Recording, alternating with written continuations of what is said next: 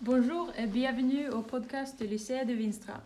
Je suis professeur de voix et je suis française. Aujourd'hui, dans le cadre de concours Tous à vos micros, nous allons parler de l'immigration en France. Pour discuter de ce thème, j'ai une invitée. Bienvenue à toi, professeur Eugen. Euh, merci beaucoup. Mais euh, c'est Haugen. Ah, pardon, Haugen. Tu viens de Norvège, non? Euh, oui, c'est vrai. Comment est la situation d'immigration en Norvège? Euh, en Norvège, euh, la immigré, immigrés viennent euh, principalement euh, d'Europe. Ils viennent surtout pour travailler. Moi, euh, moi euh, de autres euh, personnes fuient leur pays. Comment la Syrie et l'Irak. Les gens qui arrivent, euh, est-ce qu'ils trouvent du travail? Euh, dépend euh, parce, euh, parce que l'employeur euh,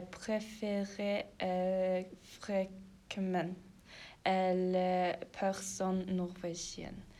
Cependant, nous employons de plus en plus d'immigrés.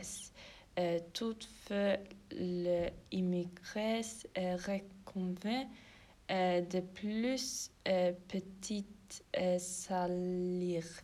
On ne commence pas avec la Norvège. Qu'est-ce que c'est comme ça en France?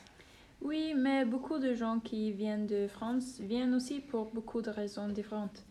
Euh, par exemple, la famille, le travail, les études, euh, les conflits, etc.